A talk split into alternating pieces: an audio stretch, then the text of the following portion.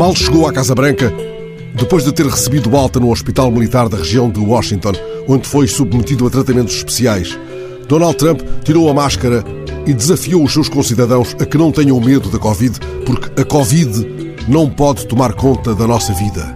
É claro que quem tem Covid tem medo e sabe-se que pouco antes de dar entrada no hospital com febre alta e problemas de oxigenação, o presidente dos Estados Unidos perguntou aos mais próximos: Eu vou morrer como o Stanchera, não vou? Mas o pavor passou, nada mais resta. Não tenhais medo, disse há largos anos um Papa polaco. Ao pronunciar estas palavras, ele não ensaiava uma bravata da fé.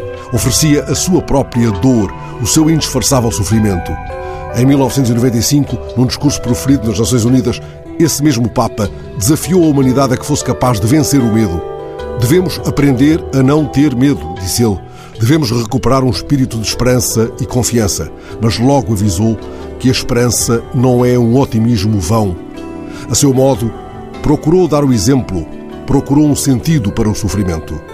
Nestes dias de mais poeira que olhos, fez bem António Lobo Xavier em pedir algum discernimento mediático, recusando o espalhafato temeroso que o lançou para o mesmo saco do papão das notícias.